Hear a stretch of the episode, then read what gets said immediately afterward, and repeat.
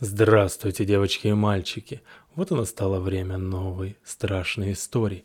Сегодня я вам рекомендую лечь на кровать, либо удобно устроиться в кресле, выключить свет, чтобы вам ничто не мешал и никто не мешал, вставить наушнички в уши и слушать историю и представлять ее. Сегодня, как по мне, очень бомбическая история. Сегодняшний выпуск называется «Сделка». Бывают в жизни такие моменты, когда кажется, что все потеряно. Проблемы наваливаются мертвым грузом, душат тебя, кажется, будто весь мир восстал против тебя одного. Именно в вихре таких событий я и закрутился. Огромный долг, ссора с невестой за месяц до свадьбы, угроза суда за тяжкие телесные повреждения, нанесенные одному пьяному придурку – возможность попрощаться с карьерой юриста и многое другое. Черт, да в такой ситуации легче застрелиться, чем совсем справиться.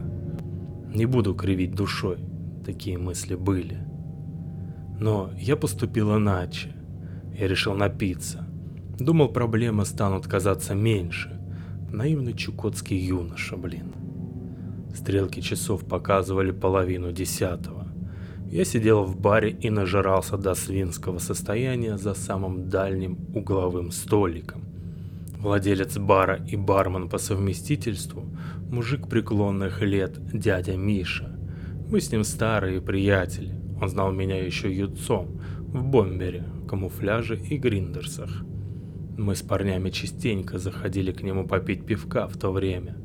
У дяди Миши было правило – если клиент не хочет поднять задницу и дойти до стойки за выпивкой или закуской, пошел к черту такой клиент. Именно поэтому он не держал официанток.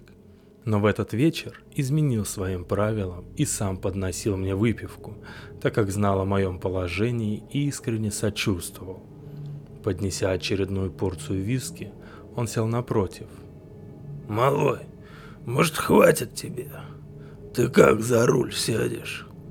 Эдвиш, лишение прав за пьянку не самое страшное, сказал я заплетающимся голосом. Слушай, может, все не так страшно. Может, развеяться хочешь. Давай выходные на охоту сгоняем. Нет, спасибо. Не до развлечения сейчас. Язык уже почти не слушался, да и говорить ни с кем не хотелось. «Ну, тогда крепись, малой».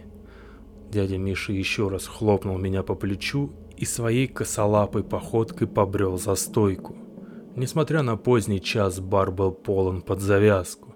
Это место любили, несмотря на грубость и крутой нрав хозяина. Тут можно было не только выпить, но и хорошо поесть. Дебоши никогда не было, все чисто и аккуратно. Кому захочется связываться с барменом, в прошлом профессиональным боксером-тяжеловесом. Неудивительно, что заведение пользовалось популярностью. Тут можно было увидеть и офисных сотрудников, зашедших пропустить по кружечке после рабочего дня, и предпринимателей средней руки, потягивающих крепкие напитки, неформальную молодежь, накидывающиеся пивом, влюбленные парочки, алкашей, заливающих глаза с самого утра.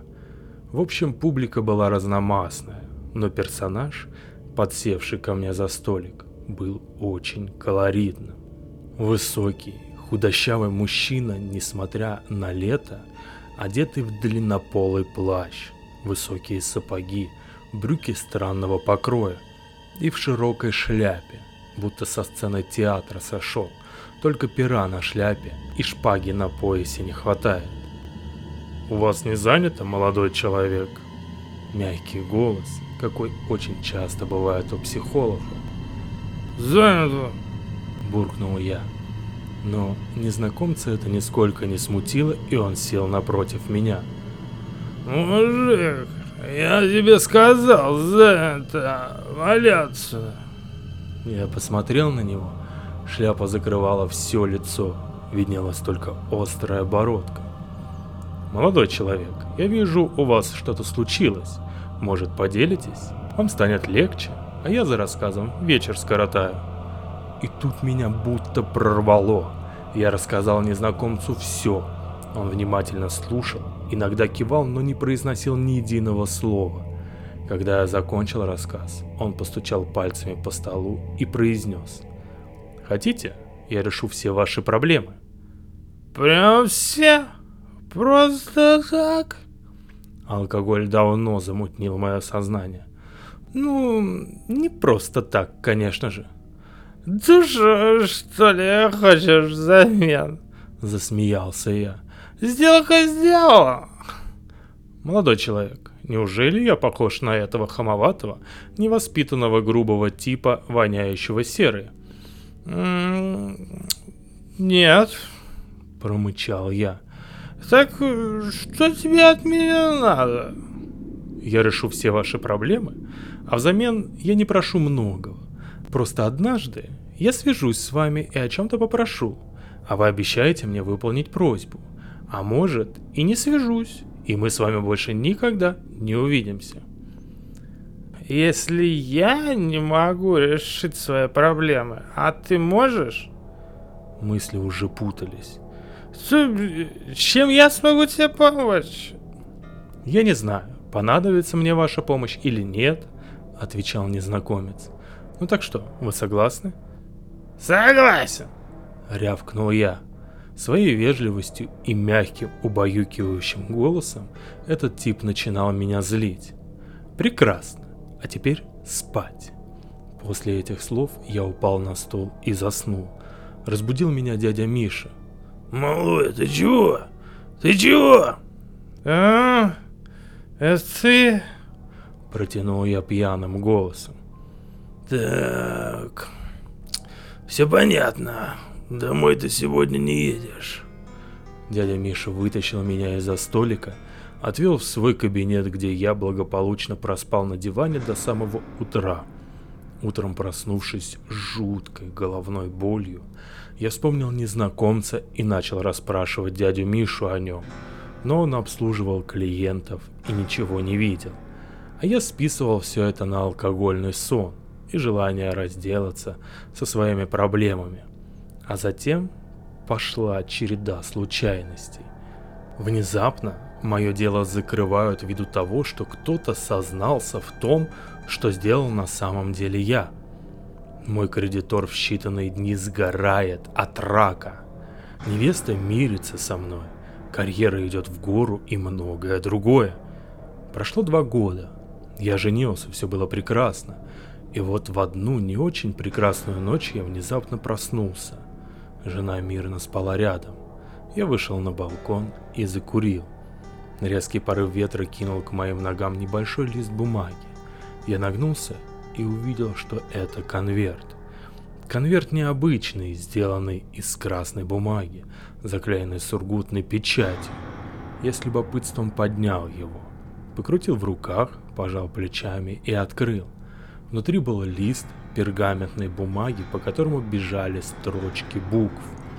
Докурив, я зашел на кухню, включил свет и посмотрел на пергамент. Здравствуйте, молодой человек. Мне требуется ваша помощь в одном деле. Я, как и обещал, уладил все ваши проблемы. Пришло время вам выполнять свои обязанности. Я очень надеюсь на ваше благоразумие и понимание. За инструкциями придите на площадь, памятнику маршалу Жуку. Там вы получите следующее письмо. Ничего не понимая, я убрал письмо в ящик и пошел спать. Жена что-то пробормотала во сне, но не проснулась. Утром я поначалу решил, что мне все приснилось, но письмо в ящике доказывало обратное. Я пробормотал что-то о том, что не собираюсь выполнять чьи-то глупые указания, и стал заниматься привычными делами. Поехал в свой офис, проверил документацию, вернулся домой и напрочь забыл обо всем. На следующий день я почувствовал легкое недомогание. Закинулся антибиотиками и вроде бы стал чувствовать себя лучше. С каждым днем мне становилось все хуже. За неделю из взрослого здорового мужика я превратился в кусок умирающего мяса. Огромная температура стала постоянной спутницей.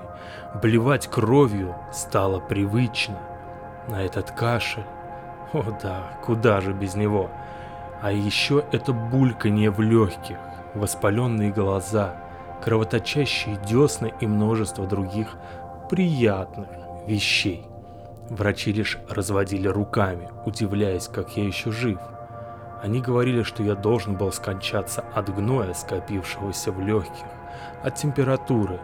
Да почти любой из моих синдромов мог убить, но я оставался жив. На девятый день этой чудовищной пытки я не выдержал. «Я согласен! Согласен на все, мать твою!» – заорал я в потолок. А в следующую минуту мне стало легче. Еще через 10 минут я уснул. Проспал сутки, а очнулся совершенно здоровым. Жена была счастлива, врачи поражены, но я был мрачен. На следующий день я поехал к злополучному памятнику Жукову, и как в плохом кино, ветер снова швырнул мне в лицо конверт, точную копию первого. Недолго думая, я открыл его и прочел письмо. «Я рад, что благоразумие победило. Я не могу сказать, что ваша задача проста, но что поделать? Уговор дороже денег. Так вот, сегодня ночью вы должны поехать на старое городское кладбище. Настоятельно рекомендую вам прибыть туда в 22.00. Возьмите с собой нож и лопату. Дальнейшие инструкции получите на месте. Прочитав письмо, я грустно усмехнулся. Ну, да. Глупо было бы думать, что этот человек попросит меня привезти ему сигарет. Хотя, человека ли? В 10 часов вечера подъехал к старому кладбищу. Заглушив мотор и оставив машину в 20 метрах от входа, я подошел к воротам. Промозглый осенний ветер, казалось, продувал насквозь. Да еще этот проклятый моросящий дождик. Даже не дождик, а мерзкая водяная пыль. На поясе висел нож. На плече покоилась штыковая лопата все в точности, как указано в письме.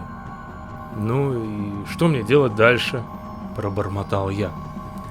«Я рад, что вы пришли», – прозвучал в моей голове уже забытый голос, мягкий и спокойный.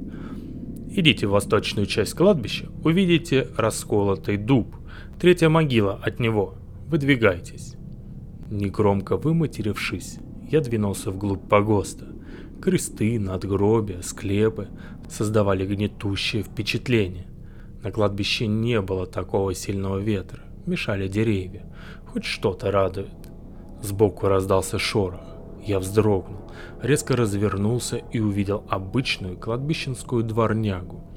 Псинка подозрительно смотрела на меня. Я сунул руку в карман. Там как раз завалялась шоколадная конфета. Конфета была развернута и брошена собаке. Дворняга проглотила ее, благодарно гавкнула и скрылась среди надгробий и крестов. «Пожалуйста, не отвлекайтесь», — раздался голос в голове. «Да иду я!» — буркнул я себе под нос. Вот уже показался дуб, а вот и нужная могила. Я зашел за ограду. «Ну что? Что дальше-то? Копайте, молодой человек. Потом напоите тело своей кровью. Немного, без фанатизма, пожалуйста. После этого достаньте тело и идите к машине и получите дальнейшие инструкции. Чего? Да пошел ты к чертовой бабушке! Чтобы черти тебя... Договорить я не успел. Меня бросило в жар, подкосились ноги. В глазах помутнело, голова и все тело отозвались болью. «Копайте, пожалуйста». В голове появилась настойчивость. И я начал копать.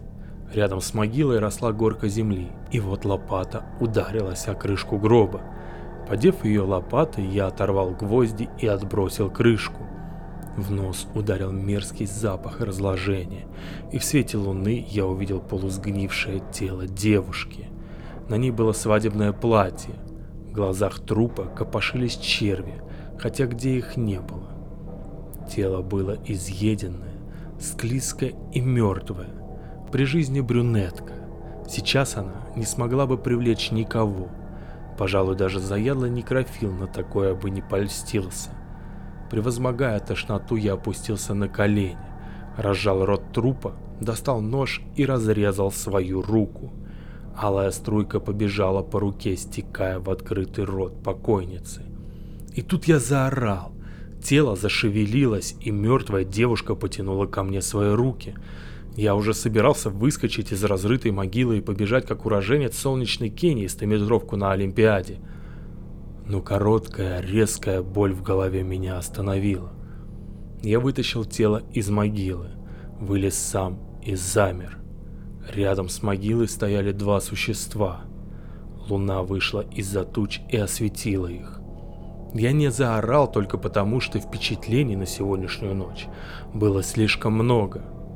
Длинные руки, заканчивающиеся острыми когтями, вытянутые головы, что-то среднее между собакой и человеком, сгорбленные торсы, короткие и мускулистые ноги. Но самое страшное, что эти твари были мертвы. Сошедшая кожа обнажила гниющее мясо и мышцы, местами просвечивали белые кости. Твари стояли и смотрели на меня. «Эй, там наверху!» – прошептал я. «Это кто?» Я не уверен точно, кто это, но точно уверен, что они очень голодные, и конфетой вы от них не откупитесь. А мне-то что делать? Я бы на вашем месте бежал. И бежал очень быстро, но не забудьте девушку. К слову, эта самая девушка шевелилась и пыталась встать. Я медленно, без резких движений поднял этот склизкий, вонючий, живой труп на плечо и начал пятиться. Тут одна из тварей подняла вверх череп и издала рев. Моя реакция не заставила себя ждать. Я развернулся и рванул к выходу. Ну, рванул громко сказано. Моя поклажа болталась и билась о мою спину. Я бежал, а в голове были дурацкие мысли. Вот если сейчас у нее оторвется голова, мне за ней надо будет возвращаться, или так сойдет? Сзади раздался рев и топот. Кадавры настигали меня. Я мысленно прощался с женой и жизнью. Внезапно я споткнулся и кубарем полетел на землю. Поднявшись на локтях, я развернулся и увидел, что оба упыря неспешно бредут ко мне. Видимо, поняли, что обед никуда не денется. Моя конвоируемая возилась на земле, мычала и пыталась встать. Говорить не могла. Видимо, язык и гортань уже были съедены червями и прочими милыми насекомыми. И тут случилось то, чего я никак не ожидал. Между мной и вурдалаками появилась дворняжка, которую я буквально два часа назад покормил конфетой. Вот же глупое существо, ведь сожрут же! Промелькнула в голове мысль. Нежить замерла в нерешительности на пару секунд, но затем двинулась вперед. Внезапно песик начал увеличиваться в размерах, стал на две лапы, а передние превратились в когтистые руки – то, что несколько секунд назад было псом, повернулось ко мне и прорычало. «Пошел вон отсюда! Быстро!» Дважды меня просить было не нужно. Я схватил свою спутницу и побежал к выходу. Сзади послышалось «Я здесь хозяин твари! Я!» Затем рев трехметрового, звероподобного чудовища. Звук разрываемой плоти и уже не устрашающий рев а жалобный визг нежити. Добежав до машины, я положил свою поклажу, без сил опустился на землю, провалившись к колесу, и закурил. Вы очень способный молодой человек. Я восхищен вами. Осталось совсем немного. Совсем немного? Что? Спуститься в жерло вулкана, убить дракона, сломать кольцо всевластия? Психанул я. Пожалуйста, не ерничайте. Прочитайте над ней вот это. Deus nigra mihi autoritas viribus flexi. Я даже не задумывался, как смог запомнить это с первого раза. После последнего слова тело окутал зеленоватый туман, а когда он рассеялся, на асфальте вместо гнилого, шевелящегося трупа лежала девушка – бледная, со слабым дыханием, без сознания, но живая. Теперь отвезите ее на пустырь за рекой и оставьте там. Я не стал ничего говорить, просто положил девушку на заднее сиденье и повез за черту города. Меня не останавливала дорожно-патрульная служба. Все светофоры были зелеными, будто все было сделано для меня. А вот и пустырь. Я выгрузил бесчувственное тело и положил на траву. Вы прекрасно выполнили свою часть договора, молодой человек. Я благодарен вами. Вы больше ничего мне не должны. Ступайте. Я сел в машину и поехал в город, но через 20 минут понял, что засыпаю. Остановился у обочины, откинулся на сиденье и заснул. Сон ушел только утром. Тело болело. Я был весь грязный, с синяками под глазами и абсолютно седой. По привычке, сунувшись в карман за сигаретами, я нащупал там клочок бумаги. Готовый ко всему, я развернул его. Еще раз спасибо за работу, молодой человек. Возможно, мы еще с вами встретимся. Если вдруг вам понадобится моя помощь, просто сожгите этот клочок бумаги. В конце текста стоял улыбающийся смайлик. Я еще раз посмотрел на написанное, скомкал бумажку и выкинул на дорогу. Конец. Спасибо, что дослушали до конца. Надеюсь, вам понравилась история. Подписывайтесь на подкаст, советуйте подкаст друзьям. И до новых и удивительных встреч. Пока-пока.